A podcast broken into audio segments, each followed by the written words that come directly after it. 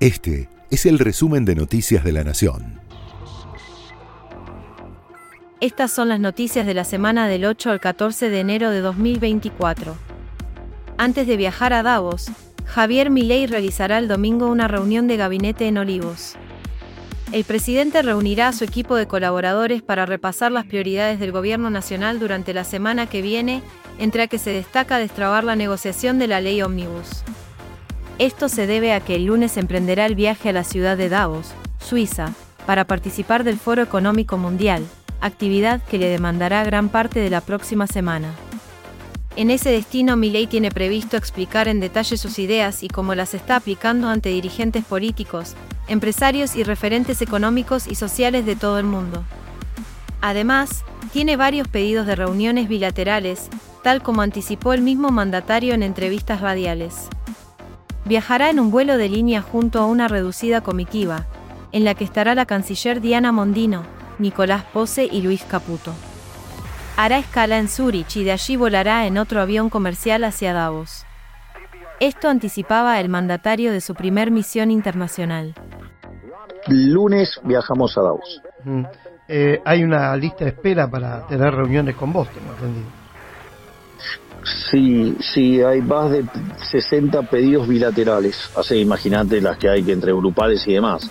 Mm. Por lo tanto, voy y me vuelvo, porque si no, no hay. Mal con todo. No, hay, no, no, no, es que no tengo forma de dar respuesta física a semejante demanda.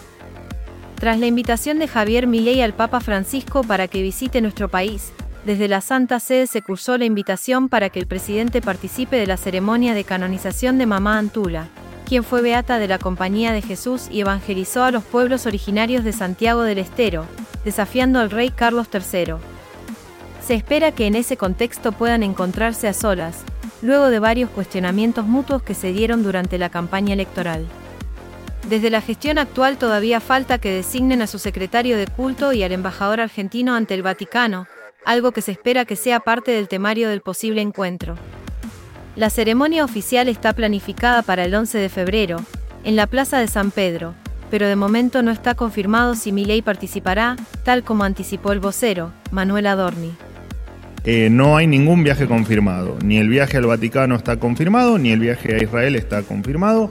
Eh, la información también es inexacta porque he leído eh, incluso que han, bueno, han, puesto o han mencionado alguna fecha. No está confirmado ningún viaje del presidente. Cuando se confirmen, sea en la fecha que sea y sea el lugar que sea, se los, seguramente se los estaré confirmando yo mismo o por supuesto eh, Cancillería, ¿no? ¿Cómo? Nada está descartado, pero no hay nada confirmado. No, no te referís, claro. De, hecho, me, viene bien tu pregunta porque lo iba a aclarar yo también. Digamos, eh, no están confirmados. No sé ni de dónde sacaron las, fechas, pero supongo que hicieron alguna conjetura, pero la verdad es que no están confirmados. Así que cuando estén confirmados les, les, les daré la información. El viernes, los gobernadores que expresaron su apoyo al proyecto de ley de reforma del Estado mantuvieron una reunión con el ministro del Interior, Guillermo Francos, y su par de Economía, Luis Caputo se trató de la primera convocatoria con exclusividad para los gobernadores que responden al radicalismo y al PRO, en busca de trazar una estrategia conjunta. Los gobernadores reiteraron a los funcionarios que pretenden darle gobernabilidad a la gestión de Milley y que trabajarán con sus representantes en el Congreso para colaborar con la aprobación del proyecto en general. Sin embargo, advirtieron que evalúan retirarle el apoyo a la iniciativa, en particular en todos aquellos capítulos que tengan impacto en las economías de sus provincias. Es decir, a los artículos que fijan nuevas retenciones al campo y a los productos regionales, que modifican la ley de biocombustibles y que introducen reformas en la ley de pesca. Además de los ministros participaron Sadir de Jujuy, Valdés de Corrientes, Poggi de San Luis, Orrego de San Juan, Cornejo de Mendoza, Torres de Chubut, Cero de Chaco y Jorge Macri de la ciudad de Buenos Aires, todos a través de una videoconferencia. De manera presencial se sumaron Puyaro de Santa Fe y Rogelio Frigerio de Entre Ríos, que se encontraban en Capital Federal. Federico Sturzenegger asumiría un cargo oficial y va a trabajar en Olivos. Javier Milei avanzará con la designación del ex titular del Banco Central como funcionario. Tras varias idas y vueltas y en medio de cuestionamientos al ideólogo de la ley ómnibus por su amplitud y la diversidad de ejes que contempla, el presidente designará a Sturzenegger al frente de la unidad transitoria para la desregulación de la economía. Ocupará una oficina en la residencia presidencial y usará parte del espacio reservado para el jefe de gabinete, Nicolás Pose, de quien dependerá formalmente en el organigrama. Su tarea constará de revisar decretos y otras leyes que representen un obstáculo para el desarrollo de la economía y las inversiones. Arrestaron al director musical del Teatro Colón en Londres por abuso de menores. Ian Latam Kounik se desempeñaba desde enero de 2023 como director musical del reconocido teatro porteño. El director, de 70 años, fue arrestado el miércoles en la estación londinense de Victoria y al día siguiente fue acusado de facilitar la comisión de delitos sexuales contra menores y de mantener comunicaciones de carácter sexual con un niño, según Scotland Yard. De momento fue puesto en libertad vigilada a la espera de una próxima comparecencia, en febrero. Latam Kounik dirigió la Orquesta Filarmónica Real, la Orquesta Filarmónica de Londres y las orquestas de la BBC. Al darse a conocer la noticia, el Teatro Colón decidió desvincularlo de la institución.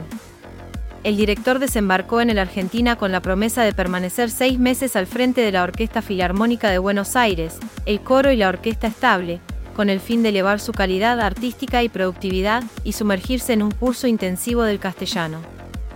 Malestar en AFA por la venta de un jugador convocado al Sub-23. En medio de los preparativos para el debut en el Preolímpico de Venezuela, clasificatorio para los Juegos de París 2024, el entrenador del albiceleste, Javier Mascherano, perderá a uno de los convocados para el certamen. Julián Malatini, defensor de Defensa y Justicia, que será vendido al Werder Bremen de Alemania. Como el equipo germano no lo cederá para la competencia, Argentina se privará de contar con él, y según el reglamento, no hay tiempo para cubrir su baja. Desde la entidad madre del fútbol argentino, expidieron un comunicado en el que detallan que ni el club, el representante o el jugador avisaron de que la negociación estaba en marcha y que podía condicionar su presencia. De esta forma, el combinado local tendrá una nómina de 22 jugadores, en lugar de 23. El torneo empezará con dos grupos de cinco selecciones cada uno, con un sistema de todos contra todos y a una sola rueda de partidos. Los dos primeros de cada grupo clasificarán a la fase final, donde nuevamente habrá enfrentamientos todos contra todos en un grupo de cuatro. Allí los dos primeros obtendrán sus boletos a París 2024. El certamen se llevará a cabo entre el 20 de enero y el 11 de febrero.